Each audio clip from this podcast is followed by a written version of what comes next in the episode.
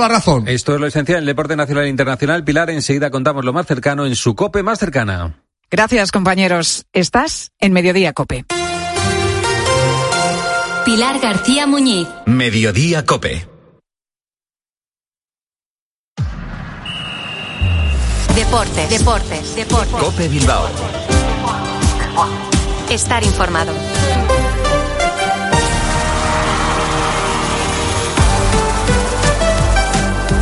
Arrachaldeón, 3 eh, y 25 de la tarde, hora de nuestra cita diaria con la actualidad del deporte vizcaíno en esta sintonía de Cope Bilbao. Les habla y saluda José Ángel Peña Zalidea en nombre de técnicos y redactores. Hoy martes 27 de febrero de 2023. La mañana de trabajo en Lezama, como acaban de escuchar, nos ha dejado la buena noticia de ver a Íñigo Leque trabajando de nuevo con el grupo a poco más de 48 horas eh, para el trascendental partido de la semifinal copera ante el Atlético de Madrid.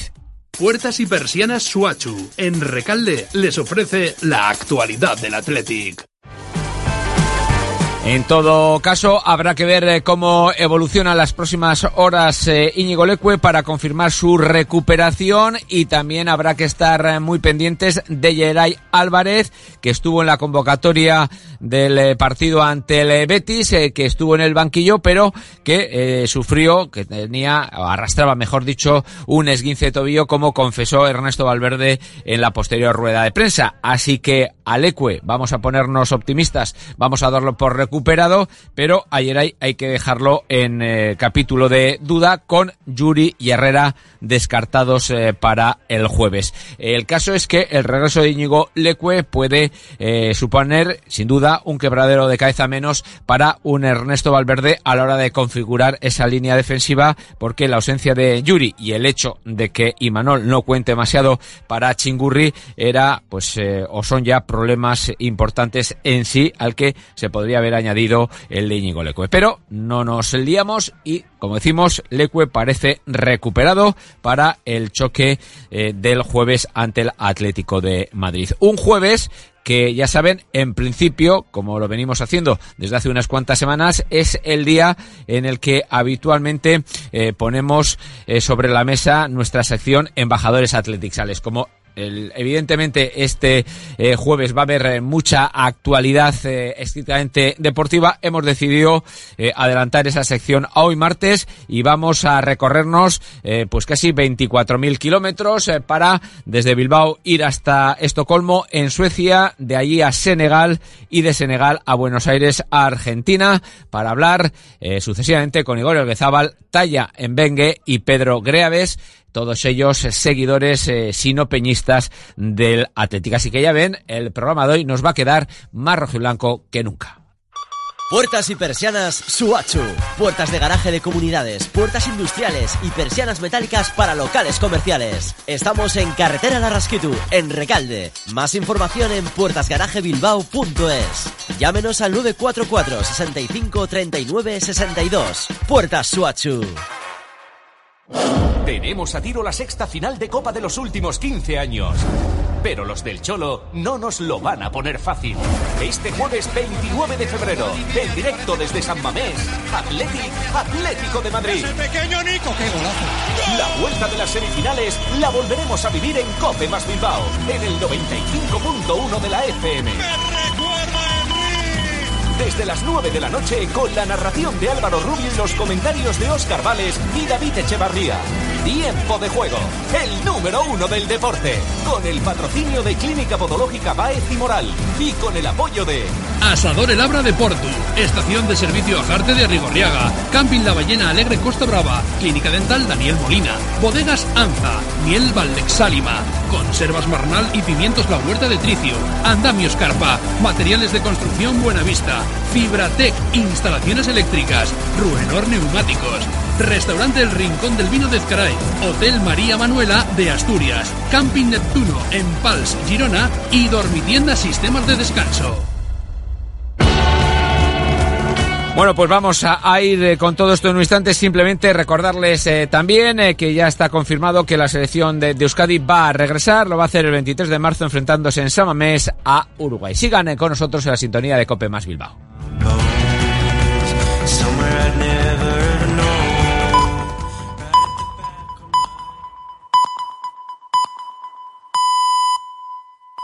Son las tres y media, las dos y media en Canarias. Pilar García Muñiz. Mediodía Cope. Estar informado. Pues seguimos a esta hora en Mediodía Cope repasando la actualidad de este martes, que a esta hora de la tarde pasa por, por una noticia que acabamos de conocer y es que el Partido Socialista suspende de militancia a José Luis Ábalos, al que abre también un expediente disciplinario después de que Ábalos decidiera en una rueda de prensa que ha ofrecido en una comparecencia hace unos minutos, decidiera pasarse al grupo mixto. Y ante la necesidad de no comprometer al grupo parlamentario socialista, he decidido pasar al Grupo Mixto del Congreso de los Diputados, desde donde seguiré defendiendo las ideas que fundamentaron mi inicio en el activismo político. Pues es lo que ha dicho José Luis Ábalos en esa comparecencia en la que ha anunciado que mantiene su escaño, que no deja de ser diputado. Eso sí, a partir de ahora será en el grupo mixto. Ha dicho en esa comparecencia que si renunciara a ese escaño, a ser diputado, sería un signo de culpabilidad y se ha mostrado inocente. De hecho, ha recordado pues que no hay ninguna causa abierta en este momento contra él. Vamos hasta el Congreso de los Diputados, donde nuestro compañero Ricardo Rodríguez ha estado siguiendo atentamente esa comparecencia de Ábalos que ha sido que ha sido larga. No esperábamos que fuera a comparecer durante tantísimos minutos. Eso sí, una comparecencia sin pregunta. Ricardo, buenas tardes de nuevo. ¿Qué tal? Muy buenas tardes. Sí, y como bien decías, el PSOE acaba de suspender cautelarmente de militancia a José Luis Ábalos por falta muy grave al desoír la orden de la Ejecutiva Federal de dejar el escaño. La reacción ha llegado apenas unos minutos después de que el exministro finalizase esa larga comparecencia de una media hora aquí en el Congreso, en la que ha anunciado que pasa al grupo mixto y, ojo, ha dejado mensajes directos contra la cúpula socialista. No puedo acabar mi carrera política en mi trayectoria como un corrupto cuando soy inocente. Y ojalá asistir al final de esta partida obligando a que quienes ahora pretenden echarme a la calle por la puerta de atrás tengan que mirarme a la cara a mí y a muchos compañeros que me animan a seguir adelante. Ábalos ha abandonado la sala de prensa sin contestar preguntas y se ha dirigido directamente al garaje para abandonar la Cámara Baja. Hoy no va a asistir al pleno que ya está en marcha y es probable que tampoco lo haga mañana ante la sesión de control al gobierno que por supuesto va a aprovechar el Partido Popular para centrar en, eh, en este escándalo. ¿Cómo le has visto en esa comparecencia, Ricardo? Bueno, pues eh, se nota que, que, tiene callo, como se suele decir. Se nota que José Luis Ábalos es perro viejo, que tiene muchos años a sus espaldas de, de dedicación a, la política, prácticamente todos. Yo creo que, eh, por lo que yo conozco a José Luis Ábalos, creo que apenas dedicó un año o dos a, a, la que ha sido su profesión, que ha sido la de, la de maestro, porque él es licenciado en magisterio y enseguida eh, empezó a escalar en, eh, en, la política, empezando siendo eh, concejal del ayuntamiento del ayuntamiento de Valencia. Es evidente que es una persona con, con dotes para mostrar seguridad eh, en sí mismo. Ha pecado quizás algo de, de victimismo, pero eh, él sabe que es una persona aún querida por, por la militancia y es muy probable que, que esta comparecencia haya tenido como destinatarios principales a, a, los militantes, a las bases del Partido Socialista, más que a la opinión pública. Ricardo, quédate con, con, nosotros desde allí en la Cámara Baja, porque siguiendo esta comparecencia también ha estado nuestro compañero codirector de la tarde de COPE, Fernando de Aro. Fernando, buenas tardes. Buenas tardes, Pilar. ¿Cómo has visto tú, Ábalos, en esa comparecencia? Pues, eh, eh, como decía eh, Ricardo, pues un hombre con tablas. Yo creo que Sánchez quería quitarse un problema de encima, forzando la entrega de un acta, la, el acta de Ábalos, y eh, Sánchez, después de la comparecencia de Ábalos, se ha creado un problema. Eh, primero porque tiene un diputado menos. Ojo que el grupo mixto tiene ya ocho diputados. Que no cuatro, caben, que lo acaba de decir alguien no del Venega. caben. Ha dicho que no cabemos ya Eh, en el grupo mixto. Eran tres, ahora son ocho, eh, cuatro son eh, diputados de Podemos y ahora Ábalos. Es decir, eh, Sánchez pierde un diputado y se gana un enemigo político. Yo eh, creo que ha habido cierta amenaza velada en un momento de la comparecencia cuando ha dicho "Mm, los periodistas tienen muchas preguntas y yo tengo muchas respuestas. En, eh, veremos qué significa eh, esa frase y luego ha hecho una crítica feroz a la decisión de Sánchez. Le ha recordado que él fue protagonista en la formación de gobierno, o sea que eh, Sánchez le debe en parte a él la formación de gobierno y eh, ha dicho que eh, se ha equivocado dándole munición a la derecha y que es una izquierda acomplejada, o sea, ha estado muy duro, con lo cual vamos a ver cómo sigue esto, Pilar. Yo tengo la sensación de que Sánchez no se ha quitado un problema de encima y se ha creado un problema, no sé si Ricardo tendrá una impresión semejante. Yo le he visto con mucha gana de pelear eh, y con gana de sangre a. ¿eh? Bueno, eh, su primera palabra o su primera frase la ha dirigido directamente a su partido, al Partido Socialista, porque la comparecencia, no sé si opináis lo mismo, ha sido la de un hombre totalmente solo, al que le han dejado de lado, ¿no? De hecho, esa primera intervención, esa primera frase ha sido, le hubiera gustado comparecer respaldado por la dirección del Partido Socialista, pero no ha sido así. Y luego, más adelante, la comparecencia también ha dicho, en este escenario tan turbio, me ha sido imposible establecer un diálogo con mi partido. Y a eso Pilar ha añadido, eh, yo no comparto la ética de mi partido. O sea, vamos, es que, es que eh, lo ha puesto pingando a su partido, a Sánchez. Eh, luego ha tenido un momento en el que se ha roto al final, al despedirse, hablando de sus compañeros diputados. O sea, él ha distinguido la dirección del partido, como bien explicaba Ricardo, de sus compañeros de partidos. Y ahí el, hombre duro, el hombre con callo, pues ha tenido un momento en el que se le ha quebrado la voz y eso ha sido llamativo. Sí, porque él, eh, hay un, ha habido una parte dedicada a, la cúpula actual del, partido. Eh, él ha querido subrayar que quienes exigen su expulsión de la política, eh, lo habéis mencionado, apelan a una supuesta ética, pero él ha insistido en que carecen de respuesta ante una fase de reparación posterior.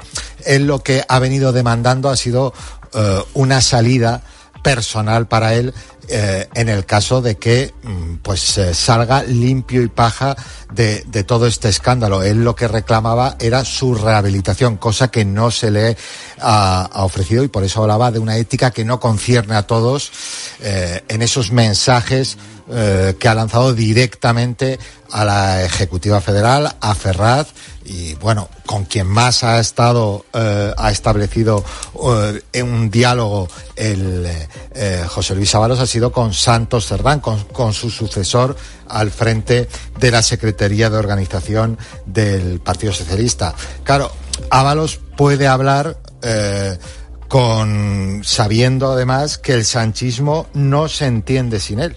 Eh, es que lo ha recordado claramente. hoy en día Pedro Sánchez es presidente del gobierno porque, entre otros cercanos colaboradores, alguien que le empujó a volverse a presentar a la Secretaría de, eh, General del partido cuando fue desahuciado, eh, pues fue José Luis Ábalos, que puso tras él prácticamente gran parte de una federación tan importante como es la Federación eh, Valenciana, que si no me equivoco es la segunda o tercera más importante del Partido Socialista. ¿eh? Oye, algo que me ha llamado también la atención durante la comparecencia de Ábalos es que no ha citado por el nombre a su asesor, a Coldo García, y hasta, hasta hace poco su sombra, realmente, ¿no? Ese hombre que le ha acompañado en tantísimas ocasiones y ha dicho que el problema está en el enriquecimiento a costa de las comisiones de, de su asesor, pero no ha dicho el nombre de Coldo García.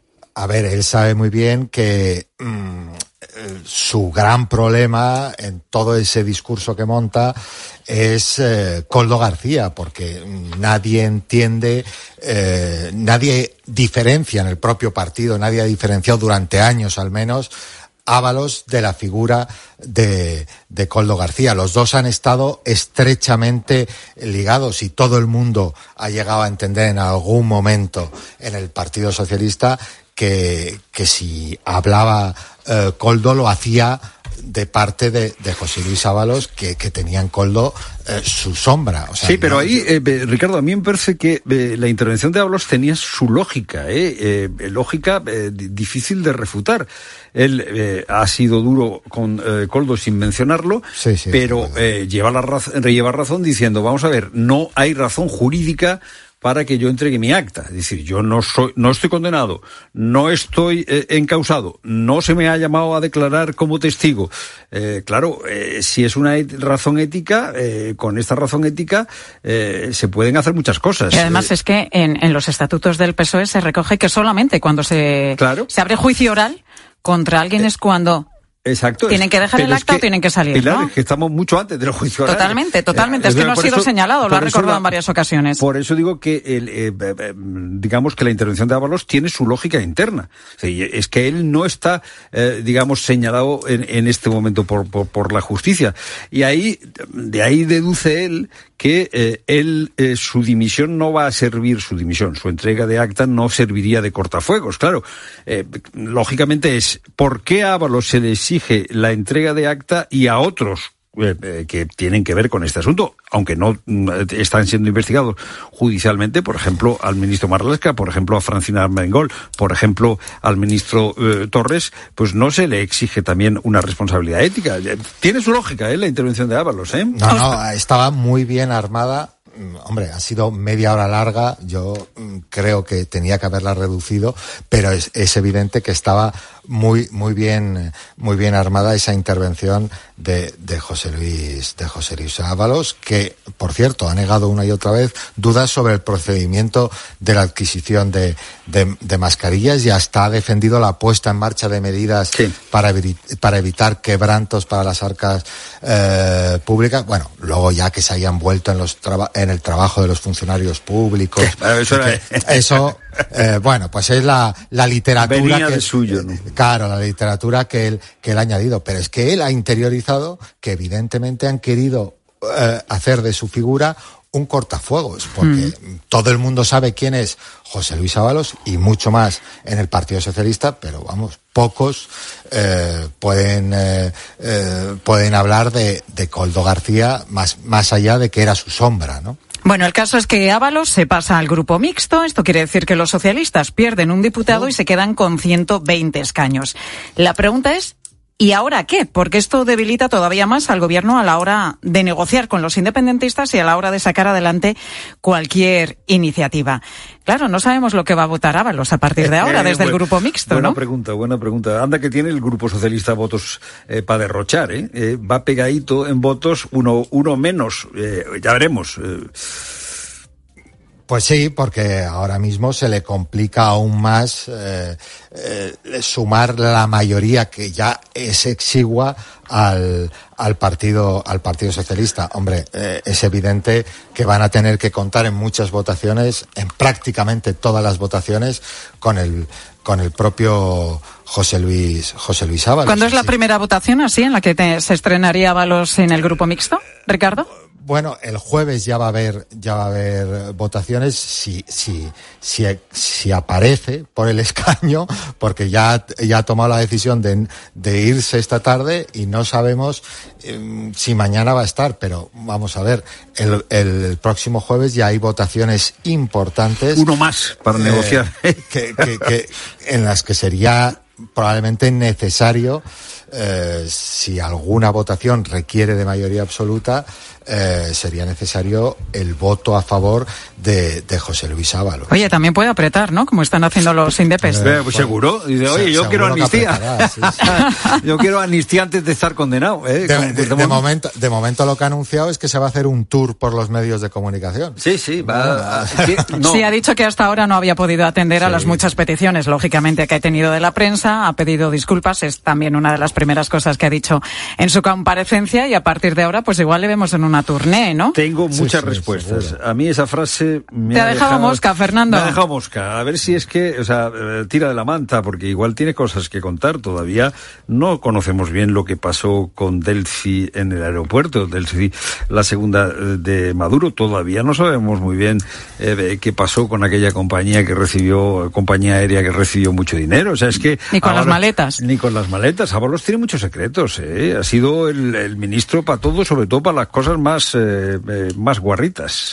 Sí, desde luego en todos los charcos que ha tenido eh, en la pasada legislatura que tuvo Pedro Sánchez, ahí estaba José Luis. Eh, por eso, información tiene. Li- limpian- limpiándole el percal. O sea que, o sea que ya veremos a ver qué derroteros eh, sigue sigue el exministro el exministro a partir de ahora. ¿no? El exministro que, como decíamos, José Luis Ábalos, hoy es noticia porque se ha pasado al grupo mixto y por parte del Partido Socialista, pues ya sabemos también que le van a suspender de militancia y le van a abrir un expediente disciplinario. Una noticia que vamos a seguir comentando, ¿eh? Largo y tendido. Fernando de Aro, muchísimas gracias. Ya tienes plancha esta tarde. Ya tengo ¿eh? plancha. En sí. un ratico. Gracias, Fernando. A ti. Ricardo, te dejamos en la cámara baja, pendiente de, de todo. Ya nos has dicho que Ábalos se ha ido, pero bueno, se reaparece por ahí. Hay noticia de nuevo, comparecencia, por favor. ¿eh? Ahí volvemos contigo. De acuerdo, muchas gracias, Pilar. Gracias. Ricardo.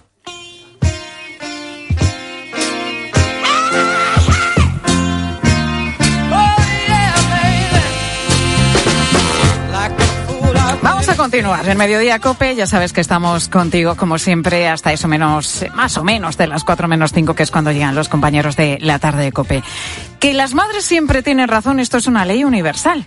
A Carlos, que la suya le castigara con 13 añitos, fue lo mejor que podía hacer por él. Bueno, es que se lo ganó realmente a pulso, porque Carlos suspendió todas las asignaturas menos una, educación física. El castigo de su madre le abrió las puertas a su vocación. Le hizo trabajar por un tiempo en el bar de su tía. De aquello han pasado muchos años, 30 nada menos, pero justo ahí empezó una carrera en la que acababa de coronarse, en la que acaba de coronarse como el mejor cafetero de España en un prestigioso concurso en nuestro país. Si lo ha conseguido, desde luego, que le debe gran parte a su madre y a aquel castigo. A esta hora justo la hora de tomarnos el café a las 3 y 46 minutos de la tarde, nos vamos a acercar a su pequeño negocio en Bilbao, a La Luna Bikes and Coffee, que así se llama. Carlos Calvo, mejor cafetero de España, ni más ni menos. Carlos, muy buenas tardes. Eh, buenas tardes, Pilar. Oye, enhorabuena, Carlos, lo primero. Y vemos que contigo se cumple eso de que no hay mal, que por bien no venga, porque lo que ha dado de sí el castigo de tu madre, ¿eh? Sí, sí, ha dado, ha dado, para muchos años ha dado. Muchísimas gracias por la enhorabuena. La verdad que, que, en aquel momento pensé que era la peor madre del mundo y ahora que sé que me está escuchando sé que lo hizo por, por mi bien. Oye, empezaste en el bar de tu tía que... ¿Con qué edad concretamente, Carlos? Con 13 años, en el bar, en el bar de mi tío, sí, es verdad. Eso, con 13 añitos me, me castigó. ¿Y muchos cafés ponías ya a esa edad, con 13 años? Bueno, cuando empecé poquitos, muy poquitos. Pero bueno, a lo largo de los años sí que has eh, sí. podido servir muchísimos y por eso te has coronado, como decíamos, como el mejor cafetero de España. La pregunta es obligada, Carlos. ¿Cómo se prepara ese mejor café? Bueno, pues mira, hay una cosa que cuando nos han ido entrevistando, ¿no? La gente ha ido diciendo, eh, lo primero, se le pone mucho amor y mucho cariño, ¿vale? Y, y luego, pues bueno, siempre trabajamos con, con café 100% arábica, e intentamos que tener una extracción eh, que tenga los sabores más balanceados posibles, que no destaque la acidez, sino que todos los sabores estén juntos para que sepa mucho mejor. Eh, dices que, por lo que he leído, ¿no? Que el truco está en el equilibrio entre el café, la leche y la crema. Eso es. Eh, nosotros nos gusta mucho eh, tener un café balanceado. De hecho, nos gusta la homogeneidad, sino que sepa desde el primer trago que das, que sepa café con leche hasta el final no que sepa primera leche y luego café. Y luego, pues bueno, utilizamos una, una leche entera, eh, no, la, no la quemamos, la calentamos entre 60 y 70 grados para destacar su dulzor y todo ese balance hace que el café sea más rico. ¿Y en casa cómo podemos preparar ese mejor eh, café? ¿Cómo podemos mejorar nuestra técnica? ¿Qué nos aconsejas, Carlos? Verás, mira, y nosotros eh, eh, comentaba hace poco, ¿no? Que en casa hay veces que igual vas con prisa incluso yo mismo soy capaz de, de, tomar un café de cafetería italiana con leche fría sin calentar, ¿no? Pero bueno. Yo también, ¿eh? eh a mí me sí, a mí me gusta mucho la cafetería italiana. Sí. Eh, de hecho, eh, había hay un, hay un debate, ¿no? ¿Prensado o sin prensar? Yo siempre recomiendo sin prensar, ¿vale? Sí que ponemos el café dentro de la cafetera ¿Sí? y con el dedo lo vamos espachurrando un poquito, pero sin hacer mucha fuerza, uh -huh. para que el agua para que el agua pase. Otra cosa importante, por ejemplo, para mí, que el agua esté caliente, que no se vaya calentando con el café para no quemar ese café. O sea, que no lo pongamos directamente con agua fría, sino que ya tenga cierta temperatura. Es. Vale, otro Eso truco es, importante. Posible. Eso es. Y luego, una vez que tenemos ya ese agua caliente, es cuando ponemos el depósito con el café, para que no esté todo el rato en contacto el café con el agua y no se nos queme. Uh -huh. Cuando ya está el agua bien caliente, ¿no? Eso es. Luego ya una vez que hayamos hecho eso, cerramos la cafetera y esperamos, nada, enseguida 30 segundos sale el café con la tapa levantada y en el momento que empieza a salir es cuando cerramos la tapa y lo retiramos del fuego. Ah, o sea, hay que empezar con la tapa levantada, eso no lo sabía. Correcto. ¿Por sí, qué? Con la tapa levantada, sale el café, así tenemos todo el aroma, nos inundamos ese aroma que nos gusta de café en casa. Ah, qué bueno, qué bueno. Sí. Me encanta también, si es verdad, ese, ese olor a café que para mí es un olor a, a hogar directamente. Y así con la Eso. tapa eh, levantada lo conseguimos, ¿no? Correcto. Y luego, eh, claro, cuando ya servimos el café, depende si lo tomas con leche o lo tomas solo. Pero si le tenemos que echar leche, ¿el truco cuál sería para conseguir un buen café, Carlos? Mira, pues eh, a mí me gusta mucho la prensa francesa porque tanto con la leche fría como con la leche caliente podemos emulsionar dándole un par de golpecitos y se genera esa espuma que no es, va a ser como nunca como la de la máquina del bar, pero bueno, tenemos esa espumita con la que luego podemos añadir a nuestro café. Y luego, eh, bueno, claro, ya cada uno ya si le echa azúcar, si lo tomas sin nada, si le echa algún tipo de Yo- edulcorante. En tu caso, nada, me imagino. Yo sí, yo, yo recomiendo tomarlo sin azúcar. Me lo café Está imaginaba. bien preparado, el origen es bueno, no necesita azúcar, pero entiendo que hay mucha gente que le encanta con azúcar. No Carlos, estamos hablando de cafés y a esta hora de la tarde, ¿sabes? Yo que soy cafetera, vamos, eh, tengo un mono de tomarme Sí. uno que no sabes. Oye, ¿cuántos, cuántos cafés sirves ca- eh, cada día, más o menos, en tu local? Pues mira, eh, pues suelen oscilar. eh, a ver, el máximo, máximo, máximo que hemos llegado a servir han sido 250 cafés diarios, el máximo. Eh, ahora mismo pues rondaremos unos 150, 160. Que tampoco está mal. ¿Y a cuánto tienes el café? No está nada Por curiosidad. A, a 1,60 el café con leche. Cortado y solo, 1,50. Muy bien. Bueno, pues acabamos de hablar con Carlos Calvo, que nos ha dado una serie de recomendaciones a ver si mejoramos ese café que nos tomamos, por ejemplo, muchos de nosotros en casa, ya que él es un experto, ha sido coronado como el mejor cafetero de España. ¿Quién mejor que él que nos diese esta serie de consejos? Carlos, enhorabuena de nuevo y gracias por, por todas estas recomendaciones. A ver si mejoramos nuestros Muchas- cafés. Muchas, muchas gracias, Pilar. Gracias, Carlos. Pues sobre esto os preguntábamos a vosotros, los oyentes, si sois cafeteros, ¿cómo tomáis el café? ¿Cómo os gusta tomarlos? ¿Cómo lo hacéis? ¿Y qué nos han dicho los oyentes? Ángel Correas, buenas tardes. Hola Pilar, muy buenas tardes. Bueno, hay de todo, te lo puedes imaginar, incluso gente que ya no toma café porque tuvo alguna mala experiencia, por ejemplo la de encarnación, porque cuando tenía ¿Qué le ha 15 pasado? años, pues mira, tenía 15 años, se ve que estaba estudiando, su madre le hizo un café tan fuerte que aquello fue toda una odisea. Así que en casa no tengo ni cafetera. Mi marido toma café en el trabajo de máquina y cuando salimos el fin de semana con amigos se piden quemaito, que no sé si todo el mundo sabe lo que es. Somos de la región valenciana. El cremadito, sí, eh, del que habla, bueno, en valenciano crees cremaet. Es el café valenciano, está, Sí. creo, ¿eh? Porque me lo han puesto por aquí. Silvia, que me ha puesto el apunte que yo no sabía lo que era. Creo que es el que está hecho con azúcar, limón, ron y a veces canela. Oye, pues eso está muy bien, ¿eh? eso hay que currárselo. Lo del ron, no sé, Sí. te puedes tomar un cremadito. Como Oye, te pues sí. varios al día, vas a acabar. Bueno, siempre con moderación el Cremadito café y, y todo lo contentito. demás. Bueno, decía Encarnación que tenía 15 años, su madre le hizo un café tan fuerte que no pudo dormir en tres días, por eso ya ha decidido no, no tomar más. Y Carmen que nos dice que ella el café lo hace en casa y le encanta. El de la- desayuno lo hago con la cafetería italiana y normalmente uso café natural porque sabe mejor, el sabor es más intenso. Y luego a mediodía ya tomamos descafeinado, pero de estos de, de bote, porque ya a partir de unas horas ya no se puede tomar mucho café, que luego, no dormimos. No, no descansamos. Claro, Eso lo es. que hay. Pues mira, Carmen, tú que utilizas la italiana, hay que seguir las recomendaciones que nos acaba de hacer Carlos. Levantar la, la tapita al principio cuando va a salir el café para que se expanda un poco el aroma, que siempre es tan gustoso el olor a café, y luego ya la bajamos. Y el agua caliente, que has dicho que es muy importante ponerla desde el inicio bien caliente. Es todo un mundo. Bueno, Chema nos habla desde Asturias y a él el café solo, por favor. Y sin azúcar, sin leche y sin nada. Si lo hago yo en casa me gusta ponerle un poco de achicoria. Tengo el paladar acostumbrado ya de hace tantos años. Y últimamente que no estoy bien, estoy regular, gracias a Dios, tengo que tomarlo descafeinado. Pero bueno, más adelante podré volver al café.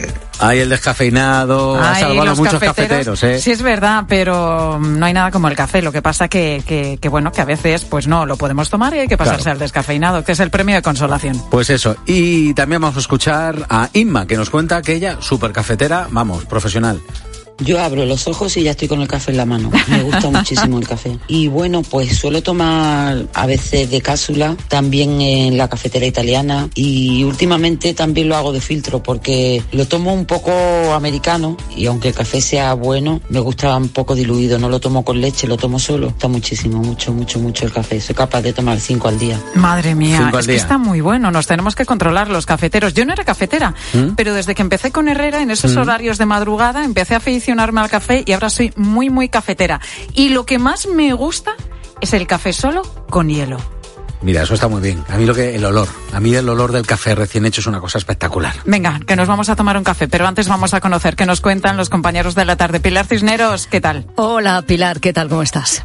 ¿Qué nos vais a contar? Fíjate, con todas las polémicas que tenemos encima de la mesa, solo nos faltaba que Mary Poppins no fuera una película para todos los públicos. Ay, ya me he enterado, Mari. Sí, hija, pues esto ha ocurrido en Reino Unido, tiene que ver con todo el ri- revisionismo hay, que hay ahora mismo en el mundo del cine clásico y enseguida te contamos aquí en la tarde.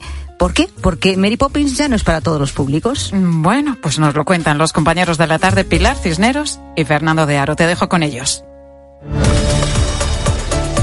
Pilar García Muñiz. Mediodía Cope. Estar informado. Sobre la erupción del Vesubio del año 79 después de Cristo, que sepultó, entre otras cosas, otra impresionante biblioteca de papiro. Era de Pisón, que es el suegro de Julio César, nada menos. Él tenía una villa en Herculano, al lado de Pompeya, cuando fue descubierta bajo 30 metros de lava petrificada, lo que encontraron fue una biblioteca privada alucinante. Salía Los martes a las once y media de la mañana, Javier Sierra en Herrera en Cope. Alucina. Te lo digo o te lo cuento. Te lo digo. Sigue subiéndome el seguro del coche, aunque nunca me han multado. Te lo cuento. Yo me voy a la mutua. Vente a la mutua con cualquiera de tus seguros. Te bajamos su precio, sea cual sea. Llama al 91 555 5555. 91 555 5555. Te lo digo, te lo cuento. Vente a la mutua. Condiciones en mutua.es. Quiero explorar sin importarme cuando volver el exterior. Quiero formar parte de él. Vale, bichito. Nos vamos a Disneyland París. Reserva durante Semana Mágica en viajes el corte inglés sin gastos de cancelación. Precio de referencia 144 euros por persona y noche en el Disney Hotel Cheyenne con entradas incluidas. Plazas limitadas. Consulta condiciones. Ven a Disneyland París con viajes el corte inglés volando con Iberia. La gama eléctrica Citroën Pro se carga en la descarga o cuando acabas la carga. La de cargar, no la del punto de carga que viene incluido. Y cargado viene también tu Citroën Iberlingo desde 20.990 euros con entrega inmediata. Vente a la carga hasta fin de mes y te lo contamos. Condiciones en citroen.es. ¿Te imaginas que el mayor de los directores de cine rueda el vídeo de la comunión de tu hijo? Pues ahora Acciona Energía, la mayor compañía energética del mundo que solo opera en energías renovables, te instala los paneles solares en tu casa y pone toda su energía a tu servicio a un gran precio. Aprovecha y hazte autoconsumidor. Entra en Hogares Acciona Energía e infórmate. Elige tu Cope Bilbao. 97.8 y Cope Más 95.1 FM. Cope Bilbao y Bodega Sanza te regalan 5 estuches de vino con 3 botellas. Veronia y Chardonnay Viñas del Vero, de Bodegas González Vías. Solo tienes que enviarnos un correo a bilbao.cope.es y respondernos a esta sencilla pregunta. Menciona al menos 3 grupos bodegueros cuya distribución corre a cargo de Bodega Sanza. Si tu respuesta es correcta, podrás ganar uno de los 5 estuches de vino distribuidos por Bodega Sanza que sortearemos. También puedes participar a través de la web de Cope Euskadi. ¡Suerte! Salir al balcón no cuenta como tomar el aire. Escápate ahora con Vueling a las ciudades europeas más top desde 29,99 euros. Venga, reserva ya con Vueling, que luego siempre te quedan días de vacaciones por gastar. Consulta las condiciones en Vueling.com o nuestra app. Hay una música que nos enciende la sangre. La banda sonora de una España de barrio, gente de conciertos. Los Chichos. Gira despedida 50 años. Hasta aquí hemos llegado. Bilbao, 2 de marzo, ya la venta en el corte inglés. Cada vez más naranjas saben así, porque no todas reciben el cariño de una familia. Una gran naranja solo es posible cuando hay pasión y cuidado por cada detalle. Solo es posible cuando detrás tiene una gran familia. Naranjas Fontestad, el valor de ser familia. Porque disfrutas con tus hijos de cada plato. Porque vives los mejores momentos en familia. Coar Cocinas. Convertimos tu cocina en ese lugar perfecto. En Coar Cocinas te escuchamos y fabricamos cocinas a medida para hacer realidad tus sueños. Escuchas Cope y sabes que nos puedes encontrar en cope.es, en tu móvil, FM, Onda Media y TDT.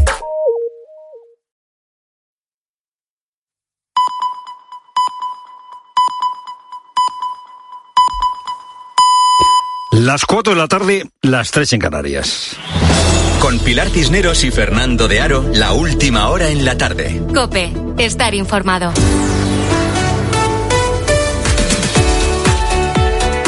Muy buenas tardes a la gente, gente.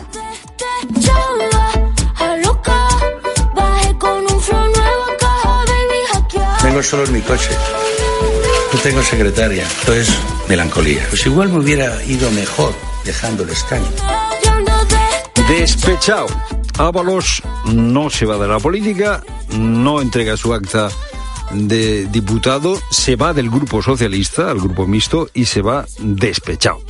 Dice que se queda sin secretaria y sin coche. Hombre, José Luis, pues como la mayoría de los españoles. Ábalos se despide del grupo socialista recordándole a Sánchez que el gobierno, el actual gobierno, fue posible, entre otras cosas, gracias eh, a su trabajo fue posible el actual gobierno. Y hace una velada amenaza, quizá no tan velada. Tengo muchas respuestas. Ha estado firme Ábalos, acusando a Sánchez de hacerle juego a la derecha, de encarnar una izquierda acomplejada y ha acusado a su partido de no darle el apoyo cuando más lo necesitaba. Rendir un tributo a la derecha como creo que hace la dirección política de mi partido. Despechado, despechado Ábalos, pero firme, con ganas eh, de luchar. Eh, solo en el momento de despedirse al finalizar la comparecencia se ha roto hablando de sus compañeros del grupo parlamentario. Últimas palabras, quiero dirigirlas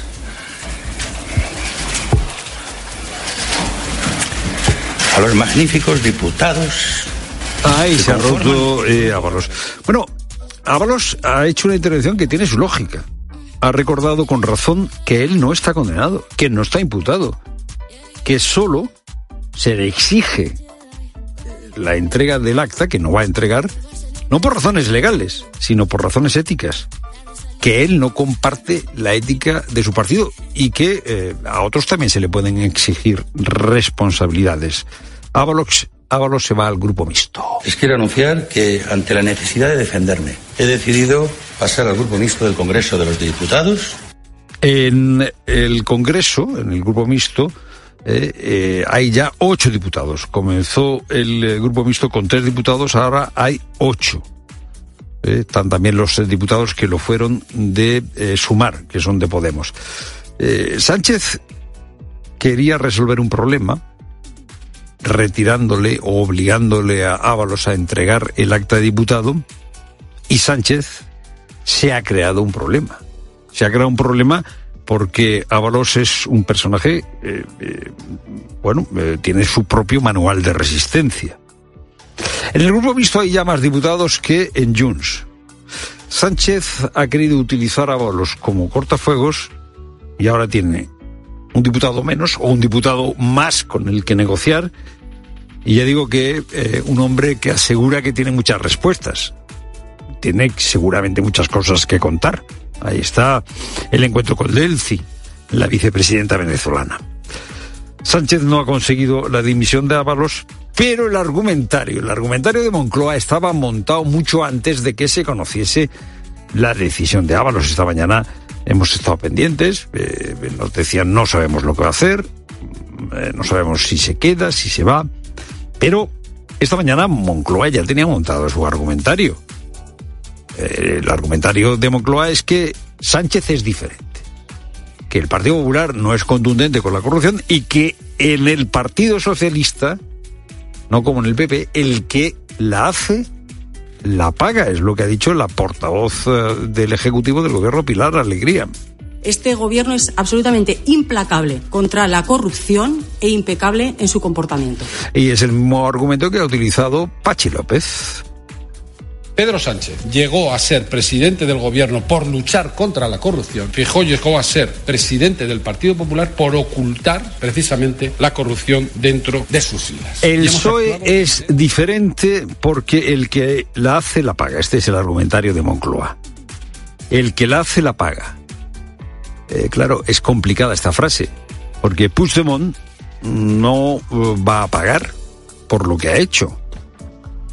Si el gobierno actual es el gobierno que se rige por el criterio el que la hace la paga, ¿por qué este gobierno impulsó una reforma del Código Penal de modo y manera que el delito de malversación, que es con el que eh, se juzga a los eh, corruptos, ¿por qué el delito de malversación con este gobierno tiene menos condena, tiene menos pena que antes de que llegase este gobierno? Es lo primero, no lo único. Buenas tardes, Pilar Cisneros. Buenas tardes, Fernando. Buenas tardes a todos. Y el pasado 10 de febrero, un día después del asesinato de dos guardias civiles en Barbate, arrollados por una narcolancha, el rostro de Salvador, un vecino de la localidad gaditana, apareció en todas las redes sociales. Una mujer le acusaba de ser traficante y el asesino de ambos agentes. se nos enseñó a mi mujer y ella no se lo quería, se quería que era cachondeo. Y digo, no, mira, chiquilla, que esto no, no es cachondeo, que esto es, muy fuerte lo que han hecho. Y ya está. Y a partir de ahí cogí, llamé a la Guardia Civil. El bulo se convirtió en una pesadilla ya que Salvador no podía ni salir a la calle. Era señalado. La detención de ocho personas relacionadas con lo ocurrido levantó algo la presión, pero no toda. Su mujer Rosa nos ha contado en Mediodía Cope cómo se encuentra ahora. Yo lo llevo peor, no, esto ya es lo siguiente peor porque es que no salimos de casa. Salgo a comprar y la gente se queda mirando, ya tienes que ir con la cabeza agachada, la gente empieza a rumorear, la gente empieza a hablar y, y esto no, no, porque apenas se duerme, apenas se come, tenemos un niño chico. Y el 18 de diciembre de 2019, coincidiendo con el partido de fútbol entre Barcelona y Real Madrid en el Camp Nou, Víctor, un vecino de Vilanova y la Geltrú, lanzó adoquines y botellas contra, contra varios mozos de escuadra. También agredió a varios agentes con puñetazos y patadas. Tres años después, en diciembre de 2022, Víctor fue condenado a tres años de cárcel en una pena que entonces la audiencia de Barcelona enmarcó dentro de las protestas independentistas de Tsunami Democratic. Pues bien, hoy se ha suspendido la sesión que iba a deliberar sobre los recursos interpuestos. El motivo, la tramitación de la futura ley de amnistía. Barcelona, Yolanda Bernal. El tribunal entiende que precisamente la tramitación de la futura ley de amnistía puede tener incidencia en la resolución de este recurso. Como el caso no es ni urgente ni preferente, el TSJ ha decidido suspender la deliberación prevista para hoy. Víctor Verdejo fue condenado a tres años de cárcel, pero con la decisión de hoy queda en el aire su entrada en prisión. Es el segundo procedimiento penal que se paraliza con la excusa de la tramitación de la ley de amnistía. El primero tuvo lugar en Girona, en este caso se aplazó el juicio contra cuatro independentistas que estaba fijado para noviembre del año pasado. La decisión de la sala de apelación del TSJ llega justo después de que el presidente de este tribunal, Jesús María Barrientos, afirmase que la ley de amnistía beneficia solo a algunos y que no va a traer precisamente concordia. Y polémica por el concurso que realizó un influencer para promocionar un festival de música, una búsqueda del tesoro de mil euros en plenas dunas de Maspalomas, en la isla de Gran Canaria, que llevó a decenas de jóvenes a excavar con sus propias manos en la arena. Finalmente, el Cabildo ha sentenciado que lo ocurrido carece de la entidad necesaria como para denunciar los hechos como delito ambiental. Sí que se impondrá a los organizadores una multa de 600 euros por haber utilizado la Reserva Natural de las Dunas de Maspalomas para una actividad prohibida en la zona. Más contundente se ha mostrado en Mediodía Cope el geógrafo Levi García. Eh, hombre, yo creo que sí, que es evidente que es un atentado medioambiental, no solo por la magnitud de congregar a un número de, personas eh, desconocido, porque no se sabía ni cuántas personas iban a asistir a esta actividad, sino porque también se ha hecho, eh, se ha realizado en un, en un espacio protegido, una reserva natural especial, que para que el que no lo conozca, no sepa lo que es, pues es una, un espacio singular y, con, y muy importante a nivel europeo. Y el futuro de Mbappé se cuela en un día clave para la Copa del Rey, Luis Munilla. Aunque el PSG ya ha reconocido que Mbappé no va a seguir la próxima temporada, los seguidores del club han albergado una pequeña esperanza ante la cita que se prepara esta noche. Resulta que hoy comparten cena en el Palacio del Elíseo en Francia el presidente Macron, el emir de Qatar y el propio Mbappé. De fondo en la cena está el conflicto entre Israel y Hamas y la figura de Mbappé es solamente un asunto de imagen, pero en París se ha vendido como la última oportunidad de convencer a Mbappé para que se quede en el club. Entre tanto, aquí en España, el presidente del Barça, Joan Laporta, no da la liga por perdida a pesar de los ocho puntos que le saca el Real Madrid. hay liga, presidente. Diga si cree que hay liga todavía, presidente. Hay liga, claro que hay liga. Y hoy vamos a conocer al primer finalista de la Copa del Rey. Se enfrentan en Anoeta Real Sociedad y Mallorca en la vuelta de semifinales después del 0-0 de la ida. El partido es a las nueve y media, tiempo de juego comienza a las 9 hoy en Cope. Tiempo ya para la información de tu COPE más cercana. Pilar Cisneros y Fernando de Aro. La tarde. Euskadi. ¿Qué tal? Muy buenas tardes. Seguimos muy pendientes del temporal de lluvia. Precipitaciones que a partir de esta hora van a ir a menos, aunque todavía la lluvia sigue siendo la protagonista de la jornada. Lo peor del temporal ya ha pasado, pero seguimos mirando especialmente a las cuencas de los ríos del interior de Guipúzcoa y Vizcaya por las incidencias que han generado algunos desbordamientos e inundaciones. Todavía continuamos en aviso amarillo por olas que podrían superar los 5 metros. Eso sí, a esta hora el Departamento de Seguridad sigue recomendando precaución por las balsas de agua que todavía pueden quedar en las vías. El temporal se irá tranquilizando por la tarde, la lluvia tiende a remitir y las temperaturas a bajar. No superamos los 15 grados en ninguna de las tres capitales vascas. Además, el viento también amaina. Escuchas la tarde de Cope. Seguimos contándote todo lo que te interesa con Pilar Cisneros y Fernando de Aro.